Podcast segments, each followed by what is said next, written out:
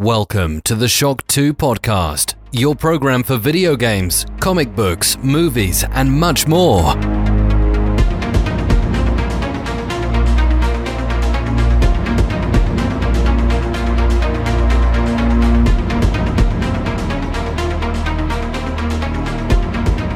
Hallo und willkommen bei einer neuen Folge Shock 2 Podcast. Mein Name ist Michael Furtenbach und bei mir in der Leitung ist schon der Konstantinus im hohen Norden Deutschlands. Hallo. Moinsen. Wie ist denn das Wetter bei dir? Auch so heiß wie bei uns?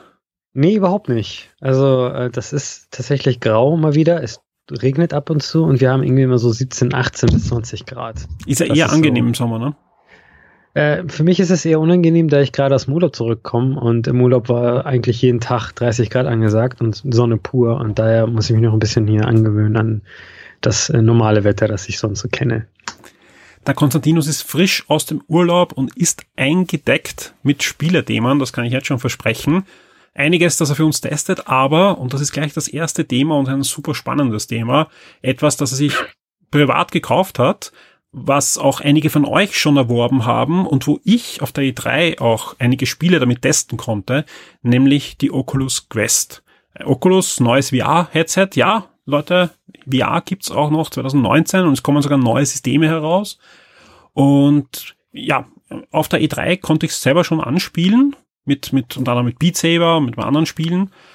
Und schon im Vorfeld haben einige Kollegen erzählt, schau dir das an. Ja, es ist zwar jetzt nicht ähm, technisch 100% auf der Höhe von den neuen Headsets für den PC, aber macht zum Teil mehr Spaß und bringt VR auf die nächste Stufe. Konstantinus, du hast Geld dafür ausgegeben, hast es also nicht zur Verfügung gestellt bekommen, sondern wirklich dein schwer erspartes Geld ausgegeben. Und darum bin ich wirklich gespannt, ob du auch der Meinung teilst, dass das die Zukunft von VR ist. Ich weiß nicht, ob es die Zukunft von VR ist, aber ich weiß, es ist die bequemste Möglichkeit, die Gegenwart von VR zu erleben. Also ich weiß nicht mal, ob ich das im Podcast mal erwähnt habe, aber ich habe ja von Sony mal PlayStation VR Leihgabe erhalten, einige Monate lang, da ich für Sony einige Artikel zu wie PlayStation VR schreiben musste und ich habe dann gesagt, hey, ich möchte einfach mal so ein bisschen näher verstehen können, was genau, wie funktioniert das, wie ist so die Erfahrung von PlayStation VR. Äh, Und Sony hat mir dankenswerterweise eine Leihgabe geschickt. Das Problem bei mir ist einfach, ich habe einen Beamer und daher ist das mit den Kabeln einfach nicht wirklich sehr gut irgendwie hinzubekommen, dieses PlayStation VR Headset äh, zu installieren und zu verwenden. Daher habe ich das leider auch nicht wirklich sehr stark verwendet. Aber ich war natürlich schon interessiert an VR an sich und besonders an Beat Saber. Also äh, ich schaue, bevor, also schon Tage und Wochen bevor ich die Oculus Quest gekauft habe, habe ich jeden Tag auf YouTube immer Beat Saber Videos geschaut. Und ich habe ganz genau gelesen, dass die Oculus Quest Version von Beat Saber den Level Editor erhalten wird. Also Beat Saber, das ist ja dieses Rhythmus-Musikspiel, bei dem man mit Lichtschwertern Boxen äh, im Rhythmus des Liedes zerstören muss. Und es gibt für die PC-Version einen Level-Editor, für die PlayStation 4-Version natürlich nicht. Denn die PlayStation 4, das ist ja ein eher ein geschlossenes System und da ist natürlich ziemlich schwierig, so eigene Level herzustellen und irgendwie zu veröffentlichen. Auf Oculus Quest soll das aber mal funktionieren. Also das haben die Entwickler jetzt schon angekündigt. Dachte ich in Ordnung, gut, dann schaue ich mir mal an. Ähm, dann schaue ich mir das auf jeden Fall mal an, denn ich möchte Beat selber spielen. Ich möchte diesen Level Editor haben. Daher ist die PlayStation VR-Version jetzt nicht wirklich äh, interessant für mich. Gleichzeitig möchte ich aber auch nicht äh, die ganze Zeit an einem PC mit Kabel verbunden sein, denn ich habe keine Lust hier irgendwie das immer jedes Mal, wenn ich spielen möchte, einfach eine Runde Beat selber spielen möchte, dass ich da was großartig irgendwie aufbauen muss oder nachher wegräumen muss oder so. Ja, also habe ich mich umgeschaut und die Oculus Quest gesehen im Laden. Das war sogar die letzte, die, das letzte Paket, also die letzte Einheit Oculus Quest, die ich da im Laden gefunden habe und habe sie dann gleich gekauft.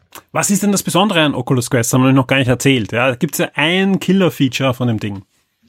Das Killer-Feature ist, dass man kein Kabel braucht und dass es äh, quasi ein äh, System ist, das für sich autark funktioniert.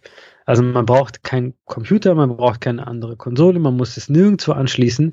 Man setzt sich einfach das Headset auf den Kopf und man besitzt diese beiden Controller, die Oculus Touch Controller und man kann einfach egal wo, egal wie spielen. Also das ist wirklich das Fantastische daran. Es ist quasi wie die Switch für VR. Man braucht wirklich nichts anderes außer dieses eine Gerät.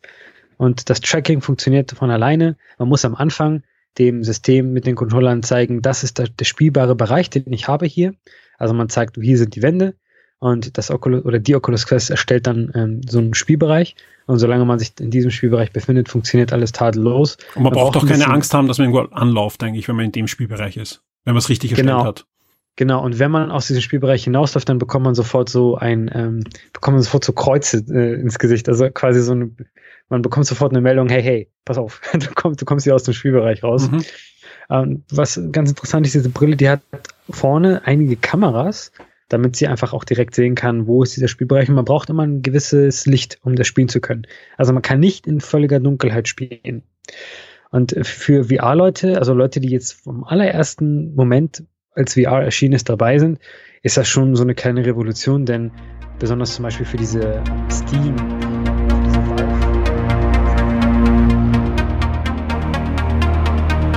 Diese Episode erscheint exklusiv für alle Shock 2 VIPs. Werde jetzt VIP und unterstütze Shock 2 mit einem Betrag ab 4 Dollar auf Patreon.